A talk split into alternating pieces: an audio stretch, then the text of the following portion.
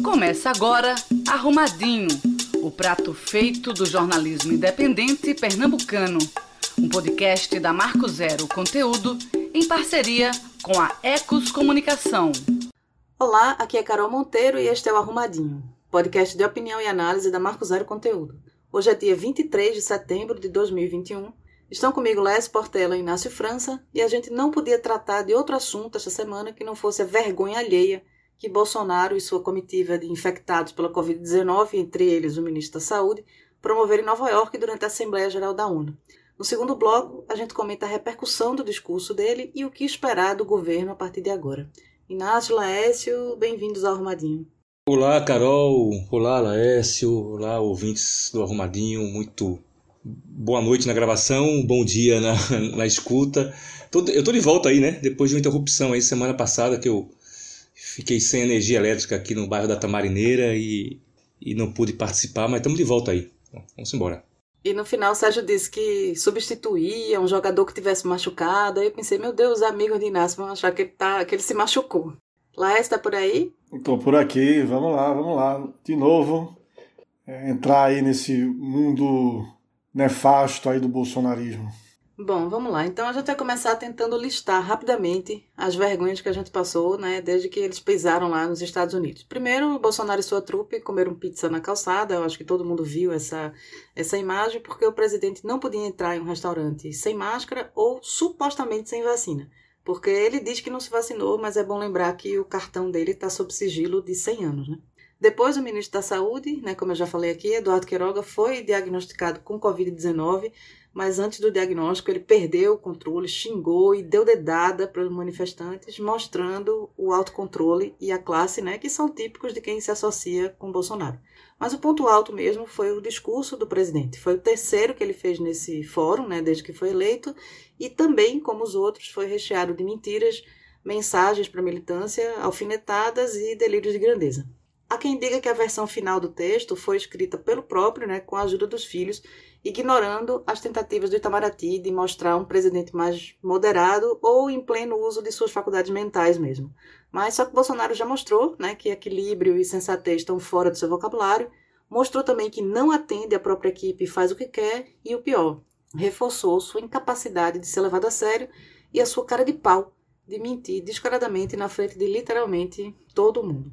E aí, Inácio, Laércio, eu vou pedir que cada um de vocês selecione uma mentira e um delírio que vocês ouviram no discurso explicando, se possível, né, qual é a intenção que está por trás de cada uma delas.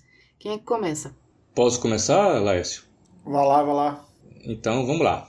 Bom, é até difícil identificar o que é mentira e o que é delírio. Eu tive dúvida, não, isso aqui é delírio, isso aqui é mentira.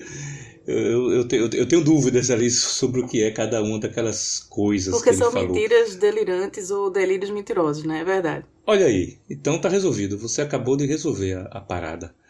É... Antes de mais nada, a forma do discurso é uma loucura, né? Porque é um discurso em bullet points, né? Em, em, em tópicos, né? Ele passava de um assunto para outro, assim, que não tinha nada a ver com o assunto anterior, assim. Ia falando, ia... Na verdade, são os pontos que ele queria tocar lá e, e, foi tocando um por um. Era uma coisa meio, meio maluca, assim. Mas vamos lá, eu vou escolher como delírio aquela parte em que ele diz que as manifestações a favor do alto golpe, no dia 7 de setembro, foram as maiores da história do Brasil. É, me parece que isso é só uma intenção, né? que a intenção disso é só vender uma imagem de autoconfiança para os seus seguidores fanáticos, fanatizados aqui no Brasil. Que para mim é impensável que ele ou os filhos dele imaginem ser possível no púlpito ali da ONU convencer a comunidade diplomática, né, a comunidade internacional, os grandes players do mundo que, é, é, que, que, que aquilo é verdade, né, que aquelas manifestações foram as maiores da história do Brasil. Numa comunidade, num planeta onde, onde circula informação com tamanha velocidade, com tamanho e com tanto volume, né, informações, é, é eu acho impossível que eles acreditem que o mundo vai acreditar que, que, é, que vai convencer o mundo de que essas foram as maiores manifestações do Brasil em favor do seu próprio governo. Né? Então eu acho que eles não acreditam nisso, é, é só uma jogada para mostrar autoconfiança e para tentar recuperar a, a, confiança mesmo do seu, do seu grupo, de, de, dos seus seguidores fanatizados que eu já chamei num, num artigo, foi aqui no Romadinho, de cães raivosos, de cães hidrófobos, né? as, as matilhas, né? Agora, se eles acreditam nisso, se eles acreditam que, que, que aquela a manifestação de 7 de setembro foi a maior da história, foram manifestações estupendas de boas, essa seria uma boa notícia, né? Porque não há nada mais perigoso em política do que o auto-engano, né? Nenhuma tática ou estratégia é bem sucedida a partir de uma avaliação de, de conjuntura muito otimista. Né? Então, então, se eles estão acreditando nisso, que, que foi, então é, essa é uma boa notícia. Agora, eu estou procurando aqui a mentira, né? A mentira aí eu estou procurando um adjetivo. A mentira mais o quê? Mais absurda, mais bizarra, mais nojenta. Bom, na falta de um adjetivo vai sem adjetivo mesmo. A mentira mais la, é, é, lacuna e, você, e, e, os, e os ouvintes preenchem com o adjetivo que acharem melhor. É, é quando ele diz assim que o futuro do emprego verde está no Brasil. Minha nossa, isso é completamente absurdo, é completamente dissociado da realidade que nós estamos vivendo aqui no Brasil, a partir dos próprios discursos dele, dos próprios discursos dele desde antes de se eleger. É, é, é uma contradição com a própria, a própria retórica dele, né? a própria retórica anti, anti-ecológica dele e tal. É, é, e aí ele continua, né? ele fala do futuro do emprego verde está no Brasil e ele fala da energia renovável. Mas porque isso é mentira, o que eles estão retomando é a discussão para espalhar usinas nucleares pelo Brasil. Querem espalhar não sei quantas usinas nucleares, que é um, um tipo de energia que já está caindo em desuso, né? até por conta dos altos riscos que. do alto custo, né? alto custo de manutenção, dos altos riscos, é, é, e que há formas mais, mais baratas e mais limpas de se gerar energia. Então, a energia nuclear que eles querem espalhar pelo Brasil não é energia renovável, não tem nada a ver com emprego verde, isso aí. Aí ele fala de novo em agricultura sustentável. A agricultura sustentável é algo que ele não defende, é algo que ele não, é algo que ele, que ele, que ele ataca. É, o, que, o que o governo Bolsonaro aposta e os, é, é, nos seus aliados, né? no, é nos resultados dos seus aliados do agronegócio e da, e da monocultura. Agronegócio que praticamente só produz três coisas: carne, soja e milho. E ele desmontou né, todos os incentivos da agricultura familiar que existiam que foram construídos é, ao longo dos últimos anos, inclusive em etapas anteriores mesmo ao governo, ao governo Lula e Dilma, desde o governo Fernando Henrique, ele desmontou. Né? É, o, Brasil é o país, é o principal mercado de agrotóxicos altamente perigosos do mundo. Isso é uma, uma um levantamento é, feito por uma ONG internacional chamada uma ONG suíça chamada Public A. É, o, o, Brasil o Brasil é o maior mercado para os, os agrotóxicos de alta periculosidade, altamente tóxicos, né, altamente prejudiciais para a saúde humana. Praticamente 50% dos agrotóxicos utilizados no Brasil estão nessa categoria. Para você ter ideia, no mundo, na Europa, é, a coisa está na base dos 27% dos agrotóxicos utilizados na Europa e, e na Inglaterra cai para 11%. Aqui no Brasil, metade dos agrotóxicos altamente perigosos, dos, dos agrotóxicos são altamente perigosos, estão nessa categoria.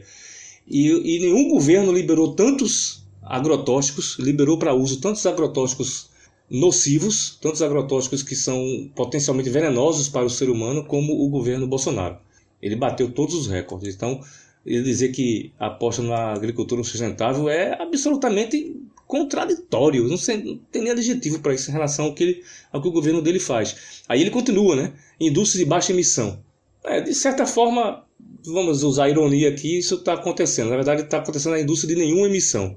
Porque o que está acontecendo é a desindustrialização do, do país. Fábricas estão sendo fechadas de norte a sul, os empregos é, estão acabando nas, na, é, nas indústrias. A lista de indústrias que fecharam nos últimos um ano e meio é enorme dois anos enorme, na verdade, desde a Ford que fechou. Então, na verdade, o que, o que ele está é partindo para a indústria de nenhuma emissão, zero emissão, né? Porque a indústria está fechada e a indústria fechada não emite é, carbono nenhum. O saneamento básico é outra mentira, que não há qualquer, não há qualquer programa de financiamento para municípios é, é, fazerem o seu saneamento. O que há do governo é uma aposta cega na privatização. É, mas os pequenos municípios e as áreas mais pobres não interessam às empresas é, privadas. E por fim, e, e, talvez seja mentira mais cabeluda, né? dizendo que o turismo né, vai gerar empregos verdes. Mentira também. Mentira porque o que o governo está pro, tá propondo para essa área é transformar parques nacionais protegidos em áreas liberadas para a construção de grandes resorts, né, de grandes hotéis, que vão desmatar e estimular turismo predatório. Que esse, o que esse turismo estimula é o turismo predatório. Ele quer fazer isso em Fernando de Noronha. Fernando de Noronha ele quer fazer isso. Em Angra dos Reis ele quer fazer isso. Como é que ele vai dizer que, é, que esse turismo vai gerar emprego verde? Não vai. É mentira. É isso. É, é, é, esse é o, meu de, é, é o delírio e a mentira que eu escolhi. Inácio foi muito inteligente e estratégico na escolha da mentira, porque ele escolheu uma mentira desdobrável em várias outras mentiras, né? Ah, muito boa eu, a resposta. Eu dei uma, eu dei uma de Laércio Portela, ficar falando muito. E Laércio, para você, uma mentira desdobrável ou não e um delírio? Carol, não foi fácil não, não foi fácil escolher não, viu? E eu fui buscar, mas eu fui buscar lá no comecinho do discurso dele, tanto o delírio e a mentira. O delírio é quando ele diz que quando ele assume o governo, o Brasil estava à beira do socialismo. Né? E antes de dizer isso, ele diz que o Brasil agora tem um presidente que acredita em Deus e que valoriza a família. Então, juntando essas duas frases, dá para entender o que, é que ele está falando de socialismo. Né? Socialismo, um país mais igualitário, mais diverso, é, que vê a diversidade de sua população e produz política pública para essa diversidade da população. É, é, é, é contra isso que ele está se colocando nessa frase. Né? E aqui me remete aos governos do PT, onde você teve sim um olhar mais, mais cuidadoso, mais atencioso para essa diversidade do Brasil, política de cotas nas universidades, demarcação de terras indígenas, é, várias ações que foram realizadas para beneficiar populações mais vulneráveis. Lembra aqui do programa é, Luz para Todos, levando energia na, nas comunidades que viviam ali as escuras no, no Brasil todo, e o programa todo de, de, de, aumento da renda do trabalhador, distribuição de renda, quer dizer, é contra tudo isso, me parece, que ele está é, se posicionando quando ele diz que o Brasil está à beira do socialismo, né? É, mas a gente sabe que o Brasil não esteve, não estava à beira do socialismo. Aliás, no futuro bem recente, antes, desculpa, no, no, no passado recente ali, logo antes dele, quem passou a faixa para ele foi o Michel Temer, né? Esse sim a gente sabe que não é socialista, nunca foi. Pelo contrário, é o presidente do, do teto de gastos que impôs é, limites né, a, a, aos gastos na educação, na saúde, aos gastos sociais, né? Que são justamente aqueles gastos que permitem é, melhorar a qualidade de vida do futuro dos brasileiros. Né? Então, é, no passado recente, se ele está se referindo a isso, Temer não é isso. E no passado dos governos petistas havia sim ideias, eu chego a dizer isso, socialistas, mas não foi um governo socialista, né? não se configurou como governo socialista, foi um governo que conciliou, eu diria, capital e trabalho, numa relação de ganha e ganha, né? especialmente quando é, fortaleceu é, o mercado interno, né? aumentando a, a capacidade de renda da população, do, dos trabalhadores, e criando aquele círculo vir, virtuoso né, do mercado interno que recebia melhores salários e comprava mais. Então ganharam empresários e ganharam trabalhadores. Não estou querendo dizer que eram anos dourados, mas estou querendo dizer sim que houve avanços, mas avanços que não colocaram em xeque o capital. Era, havia, uma, como eu disse aqui, uma, uma política de conciliação entre capital e trabalho, apesar de todos os tensionamentos que envolvem essa, essa, essa relação, sem rupturas né, mas que houve sim avanços. É isso que é a isso que Bolsonaro está se, se opondo, né? E não ao socialismo real que não existia no Brasil. E aí ele fala uma frase para reiterar isso, que o, dizendo que o BNDES era usado, o Banco de Desenvolvimento Econômico e Social do Brasil era usado para financiar obras em países comunistas sem nenhuma garantia. E aí eu vou me valer aqui do, da checagem de fatos do aos fatos da agência de, de fact-checking, que, que apurou que entre 98 e 2017, ou seja, ainda vindo lá do governo Fernando Henrique, durante os governos, especialmente do PT e o começo do governo Michel Temer, o BNDES desembolsou cerca de 10,5 bilhões em empréstimos a empresas brasileiras que atuaram em empreendimentos em 15 países. Angola, Argentina, Venezuela, República Dominicana, Equador, Cuba, Peru, Moçambique, Guatemala, Gana, México, Paraguai, Honduras, Costa Rica e Uruguai. Desse total, 12,4 bilhões retornaram ao BNDES, ou seja, nós emprestamos 10,5, recebemos 12,4, 1,9 bilhões a mais do que havíamos emprestado. Então não houve perdas para o BNDES. Né? E dessas 15 nações, desses 15 países, apenas a Venezuela e Cuba têm regimes declaradamente socialistas. E apenas o. Ele diz que não tinham garantias, né, se emprestava para países comunistas sem garantia. Desses 15 contratos, desses 15 15 obras nesses 15 países. Apenas no único caso, que foi o do Porto do Mariel, lá em Cuba, é, não foram exigidas garantias de terceiros, né, como apólice de seguro ou termos de compromisso. Então, assim, uma declaração mentirosa para sustentar um delírio, digamos assim. Bem, e a minha mentira, a minha mentira não, a de Bolsonaro, né, a de Bolsonaro, a que eu escolhi de Bolsonaro, é quando ele diz que estamos há dois anos e oito meses sem qualquer caso concreto de corrupção. Essa é uma inverdade completa, absoluta, falso, né?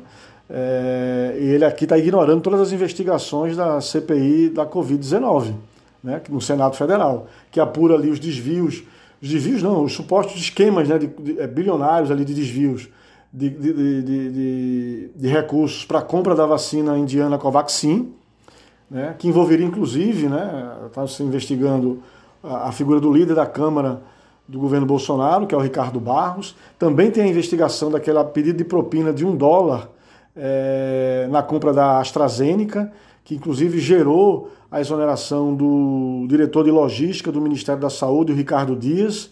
Uh, o contrato também foi cancelado, né, nem, nem, nem chegou a ser efetivado. É. Tem várias investigações da Polícia Federal e do Ministério Público envolvendo figuras que passaram ou estão no governo Bolsonaro, como o, o ministro da Casa Civil Ciro Nogueira, o Ricardo Salles, que foi o do Vamos Passar a Boiada com Tudo, né, o do Meio Ambiente, o Marcelo Álvaro Antônio, do Turismo, o Fábio Van Garten, da Secretaria de Comunicação Social. Eu falei aqui do líder do, do governo na Câmara, o líder do governo Bolsonaro no, no Senado, o senador Chico Rodrigues, também está sob investigação e ele foi aquele que foi flagrado numa ação de busca e apreensão da Polícia Federal lá em Roraima, com, escondendo 33 mil reais de dinheiro vivo na cueca. Uma investigação da Polícia Federal para apurar é, desvio de recursos no enfrentamento à Covid lá no estado de Roraima. Ou seja, são, são muitos e muitos casos de, de corrupção. Vou lembrar só mais um aqui, que foi uma, um, um, edital de compra que lançado pelo Fundo Nacional de Desenvolvimento da Educação no começo do governo Bolsonaro, segundo semestre de 2019, que previa a, a compra de 1,3 milhão de notebooks, um valor de 3 bilhões de reais, e a CGU fez uma investigação desse edital e viu que tinha irregularidade ali. Era a compra de 33 mil laptops para uma escola que tinha 255 alunos matriculados. Né?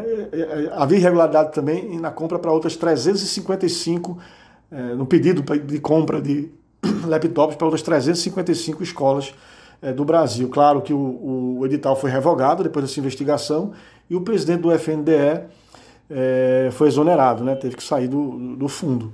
E finalizando, nesse governo que o Bolsonaro diz que não tem casos de corrupção, o caso mais notório de todos, que é das rachadinhas. É um esquema aí que, que envolveria o gabinete do, do atual senador Flávio Bolsonaro, filho de, de, Jair Bolsonaro, quando ele era deputado, deputado estadual na Assembleia Legislativa do Rio. A quebra de sigilo bancário e fiscal comprovou ali, tem indícios fortíssimos de que havia rachadinha, né?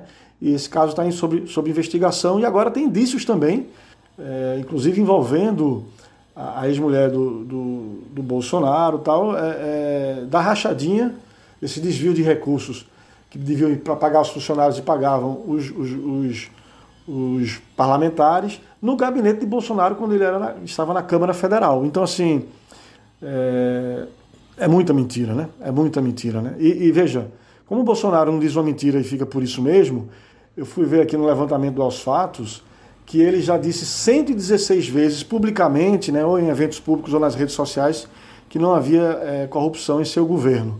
Bom, é, como vocês veem, é uma mentira atrás da outra. Pois eu confesso que desde que eu ouvi o discurso, né, e que eu comecei a ler sobre todas as mentiras, eu fiquei pensando na prerrogativa de uma pessoa que pode fazer isso, né? Eu fiquei imaginando meu dia a dia, né, se eu pudesse, não que eu queira, mas se fosse facultado a mim mentir descaradamente sobre qualquer coisa, né, dizer o que eu quisesse dizer, né, no trabalho, na vida social, entre os amigos e, e, nada acontecesse, porque a sensação que você tem é essa, né? Ele fala o que ele quer, ele diz uma mentira descarada, tem milhares de fatos, dados, números, reportagens, é, realidade, a realidade mesmo imposta na frente dele e simplesmente não acontece nada, né? Já, já imaginaram vocês como é que seria um dia assim, mentindo? Tem até um filme, né? Que é um cara que é bem mentiroso e depois ele é proibido de mentir. É um filme de comédia desses bobos aí, em que Deus ou sei lá quem proíbe ele de mentir durante 24 horas, ou sei lá que tempo era. Então o cara começa a ficar desesperado porque ele começa a falar verdades e verdades e verdades, acostumado só a mentir.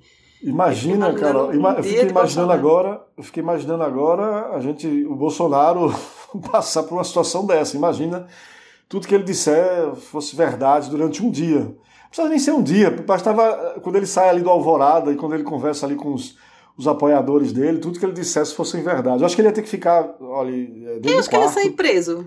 Eu acho que ele tem que ficar dentro do quarto. Ele não poderia falar, ele tem que ficar dentro do quarto para não correr o risco de, de, de nem dar bom dia. Ele ia decretar lockdown. Ele decretar lockdown e decretar distanciamento social. Ele não, ele não ia conseguir, não. Não ia conseguir, não. Mas essa, essa, essa perspectiva que Carol imaginou é interessante. O que seria das nossas vidas se ele pudesse mentir descaradamente sobre qualquer coisa Fico imaginando a pessoa perguntar assim, oh, Carol, quantos, quantos, sei lá, quantos assinantes tem a Marco Zero? Dizer, 2 milhões. Tem 2 milhões de, de assinantes. E, e, como é que vocês fazem isso aqui? Veja bem, a gente tem 78 mil seguidores nas redes sociais. A gente recebe não sei quanto. Meu salário. Livres é... para mentir, livres para mentir. Pois é, o que, é que aconteceria, né? Como eu seria desmascarada e quais seriam as consequências de tudo isso, né? Só que na lógica do governo Bolsonaro, se outra pessoa te perguntasse no dia seguinte ou dois dias depois quantos, quantos seguidores tem a Marco Zero, você poderia dizer 15 milhões.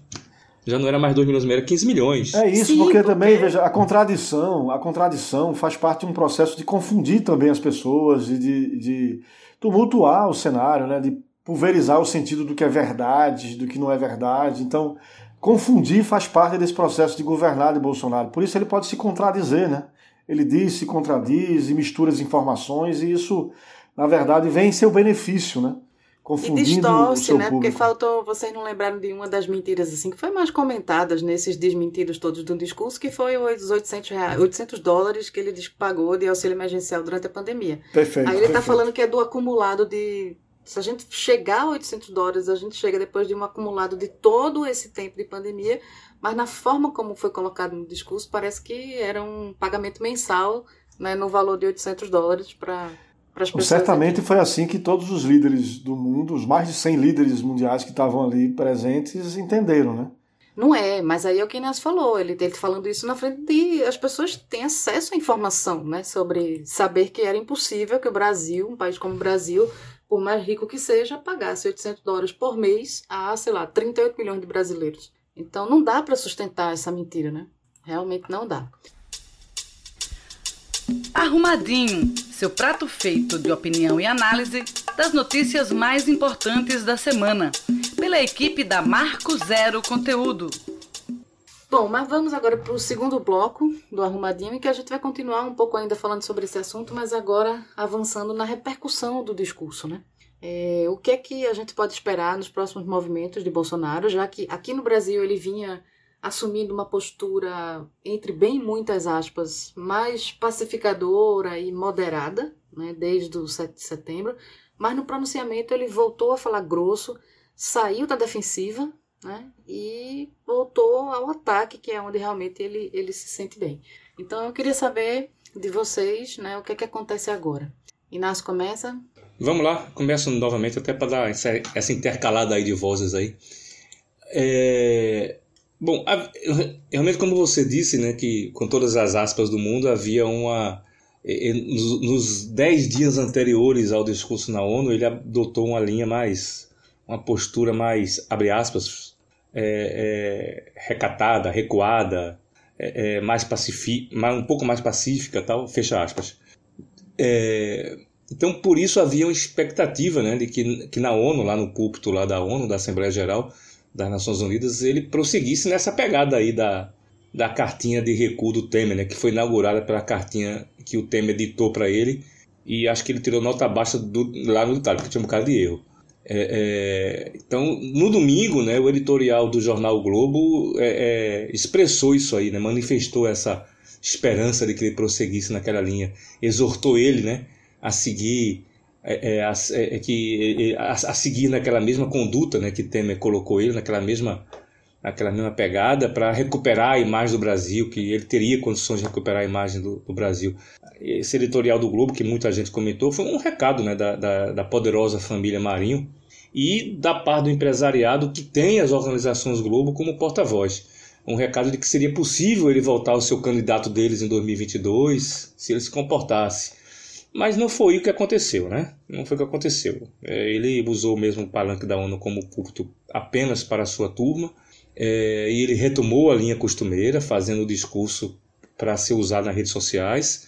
É, e inclusive atacando a própria mídia, né, que a Globo é a representante máxima aqui no Brasil, é a principal expoente aqui no Brasil. Resultado: a mídia tradicional já intensificou né, a sua busca desesperada pela terceira via. As manchetes, as matérias já estão, já estão é, é, com, essa, com essa tocada aí, com essa pegada de que a terceira via, a terceira via tem 27% dos votos e não sei o que lá, e estava meio que forçando, inclusive, uma pesquisa do, de um jornal mineiro que foi publicada hoje, que não é bem isso que dizem a terceira, é, é, isso que diz a pesquisa, mas eles já estão meio que forçando e tentando encontrar essa, essa terceira via que, que, não, que não aparece, né? que não, eles não encontram. Que, que, na política, eles sabem que na política a coisa não se constrói assim. Né? É, agora, é, o, agora talvez tenha uma boa notícia aí, né? talvez tenha uma, uma um sinal positivo aí, pelo menos para nós, do fato dele ter retomado essa linha truculenta na ONU, pode ser um sinal de que muito daquilo que muitos já perseguem, já percebem nos grupos bolsonaristas no Telegram e do WhatsApp. E entre esses muitos eu me incluo. Eu estou ali acompanhando ali uns dois grupos. É que o entusiasmo está em baixa. A, a, turma a turma está a turma tá embaixo. Tem saído gente dos grupos e tal. E, e, as postagens estão é, é, poucas pessoas estão repetindo muitas postagens e são é, realmente aqueles mais raivosos, aqueles mais radicalizados estão ocupando os espaços todos, né? Porque o, há um grupo aí de desiludidos, de desanimados que, que, tem, que tem se ausentado nas, nas postagens né, e nas discussões. Eu, a, a, já começa a se pensar. Aliás, é verdade que esse, esse desânimo era maior no dia 9 de setembro, no dia 10 de setembro, dia 11 e tal, é, é, mas, mas ele continua. Assim, o entusiasmo está embaixo nessa turma e talvez esse discurso na ONU seja para recuperar, reinstigar, extingar novamente essa galera, o dos cães hidrófobos, os cães raivosos. Muito bem. Lécio, para você, o que é que vai acontecer agora? É, o que eu acho que vai acontecer é que Bolsonaro vai continuar sendo Bolsonaro, né? Acho que aqueles que se iludiram ou se iludem ainda, né, de que ele podia adotar um tom, um tom mais ameno, conciliador. Ah, o discurso dele na ONU mostrou que não, né? Que isso não dura muito. E assim, eu confesso que eu já cansei de, de, de dizer, tanto aqui no Arrumadinho como para os amigos, para algumas pessoas que que vem dizer, não, ele não pode, ele não vai continuar nesse discurso, não dá, porque isso vai ser insustentável, de pressionar sempre os poderes e tal. E assim, é assim que Bolsonaro trabalha, vive na política, e não é assim de agora, é desde sempre. Não é nem estelionato eleitoral, né, porque é assim desde sempre. Né? Então ele vai voltar a falar grosso, ameaçar os poderes é, e, e atacar. Atacar, para manter ativo, firme, forte ali, mobilizado o seu núcleo duro de apoio, aí esses 10, 12, 15, até 20% de, de pessoas que ainda é, avaliam o governo Bolsonaro como ótimo e bom, como deu aí a última pesquisa da Datafolha divulgada agora em 15 de setembro. Né? É, e sobre isso, inclusive, é, nessa quarta agora, eu conversei com um professor de semiótica da comunicação contemporânea e da semiótica da cultura, professor italiano Francisco Seda, da Universidade de Cagliari, na Itália, e ele disse que os populistas da direita, ele estuda essa coisa do populismo digital da direita, né? esse novo populismo relacionado aí às redes sociais, e disse que os populistas da direita se alimentam da crise para manter exatamente como eu estava dizendo a sua base mobilizada e tensionam a democracia por dentro porque quando chegam ao poder eles não conseguem entregar tudo que eles tinham prometido antes, né? Aqui eu volto a repetir aquela o sentido da guerra cultural, antiglobalista, a limpeza ideológica nas escolas, nas universidades, na mídia. Ele não consegue entregar tudo isso. E aí, esse líder populista precisa se colocar como vítima do sistema. Né? Ele é, ele se elege como antissistema, vira presidente da República e ainda assim continua sendo antissistema. Porque ele precisa estar nesse lugar do antissistema. Né? A, a, porque ele é cerceado, e a gente vê Bolsonaro repetir isso diversas vezes, ele é cerceado pelos outros poderes. Pelo poder legislativo, na época do Rodrigo, Rodrigo Maia, presidente da Câmara, ele repetia isso várias vezes, e agora em relação ao Supremo Tribunal Federal, quando ele ataca ali o ministro Alexandre de Moraes, que faz as investigações da, do, no inquérito de fake news, ou o, o, o ministro do STF, agora presidente do Tribunal Superior Eleitoral, o Barroso, quando ele se posiciona contra a, o voto impresso, por exemplo. Então a lógica é assim, que ele Bolsonaro não consegue governar, os, esses governantes populistas de direita não conseguem governar, entregar o que precisam, colocam a culpa nos outros poderes, e a lógica é o seguinte: a solução é ele se tornar mais poderoso do que os outros poderes, né? o que indica aí um caminho antidemocrático, ditatorial, para poder governar mandar nos outros poderes, né? destruindo, corrompendo a democracia. Então, assim, esse é o sentido do que está na cabeça de Bolsonaro, do que está na cabeça dos, do, daquele núcleo duro dentro do palácio que apoia ele, inclusive muitos militares, né? É, generais e é, militares é, da reserva que estão lá e, e, e, atuando do lado dele, né?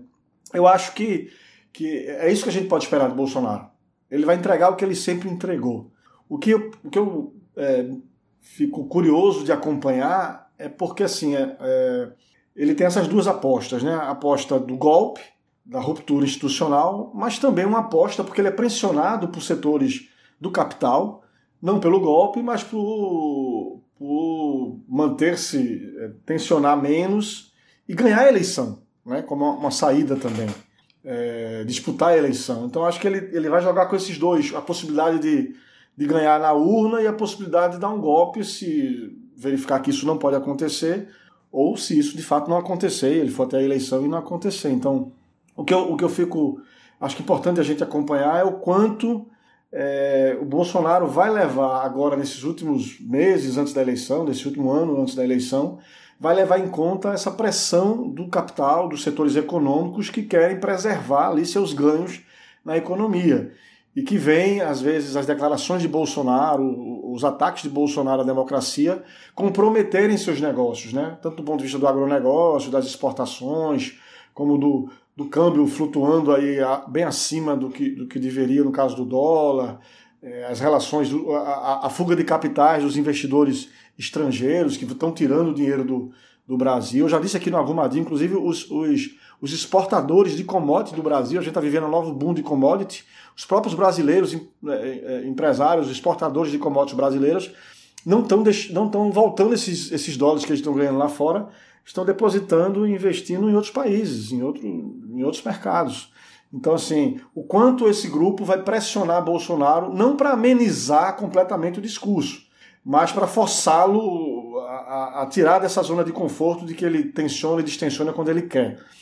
Porque a gente também sabe, né, gente, assim, a verdade precisa ser dita. Boa parte desses financistas, desses representantes do capital, não tem compromisso, é, ou tem um compromisso relativo, se é que a gente pode dizer assim, com a democracia. Isso já, já se mostrou lá no passado, né? E eu acho que continua valendo agora. O compromisso deles é com os seus lucros, com, sua, com, com, sua, com seus ganhos econômicos, né? Então essa, esse tensionamento desses grupos econômicos, em cima do Paulo Guedes, o Paulo Guedes em cima do Bolsonaro, desse grande capital, é que eu acho que pode, de alguma forma, é, enquadrar, não enquadrar completamente, mas é, tensionar um pouco e, e, e, tentar colocar um novo, em outro patamar o discurso golpista e democrático de Bolsonaro. A ver. A ver. Bom, e vamos seguir agora para o cardápio da semana, né? Que é aquele quadro do Arrumadinho em que a gente escolhe uma notícia boa e uma notícia ruim. Ouça agora o cardápio da semana. E essa semana quem montou o cardápio fui eu. E a boa notícia é que na noite dessa quarta-feira, né, o Senado rejeitou a volta das coligações para as eleições de deputados e vereadores por 70 votos a 3. O plenário terminou acatando, em primeiro turno, o relatório apresentado pela senadora Simone Tebet, que desidrata praticamente a PEC da reforma eleitoral aprovada pela Câmara. Agora, o interessante também é que outro item que não foi alterado é o que prevê a contagem em dobro dos votos recebidos por mulheres e negros para a Câmara dos Deputados nas eleições de 2022 e 2030 para fins de distribuição entre os partidos políticos né, dos recursos do fundo partidário e do fundo eleitoral. E essa é uma medida importante né, para a candidatura de mulheres e negros, que são maiorias né, que subrepresentadas né, na política brasileira. Então, essa é uma, uma boa notícia aí para as próximas eleições. E a má notícia é que Bolsonaro voltou ao Brasil. Pronto, só isso. Está de volta, pisou em, em, solo brasileiro. E essa é a má notícia né, dessa semana toda. Muito boa essa má notícia, assim, muito boa do ponto de vista muito, muito bem sacada sua. Só isso. E assim a gente chega né, ao final desse arrumadinho e queremos convidar os ouvintes a visitarem, queremos convidar os ouvintes né, a visitarem a página da Marco Zero Conteúdo em www.marcozero.org e as nossas redes sociais também, no arroba Marco Zero Conteúdo. E aí entrem lá, comentem esse episódio e, se puderem, assinem a Marco Zero, né, que é uma, uma forma de apoiar o jornalismo independente, de qualidade e de interesse público. Laércio, Inácio, muito obrigada. Até semana que vem. Até a semana que vem, Carol e ouvintes do Arrumadinho. Até semana que vem a todos e todas. Ouçam o nosso Arrumadinho e assinem a Marco Zero. Apoie o jornalismo independente, como o Carol fala aqui todo final do programa e a gente precisa reiterar isso. Apoiem a Marco Zero, apoiem o jornalismo independente, nos ajudem a continuar fazendo o nosso trabalho como a gente tem feito. Você ouviu Arrumadinho, podcast da Marco Zero Conteúdo, em parceria com a Ecos Comunicação. Toda quinta-feira, duas da tarde.